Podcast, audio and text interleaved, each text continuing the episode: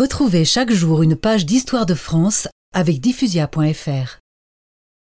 En 1514, François Ier épousa la fille d'Anne de Bretagne, Claude de France, qui lui donna sept enfants, dont trois garçons.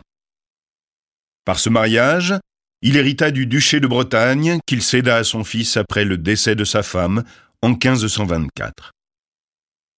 Le 8 décembre 1532, François Ier réunit le Parlement de Bretagne à Vannes. En cette noble assemblée, je viens vous proposer une union réelle et perpétuelle. Je m'engage à respecter les droits et les privilèges fiscaux de votre duché.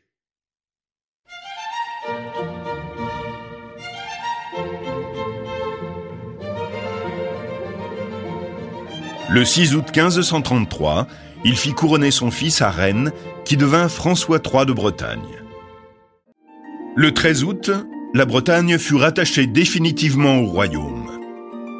Cette réunion fut le symbole de la réussite de François Ier dans son agrandissement territorial, car il réussit là où son lointain ancêtre Charlemagne avait échoué.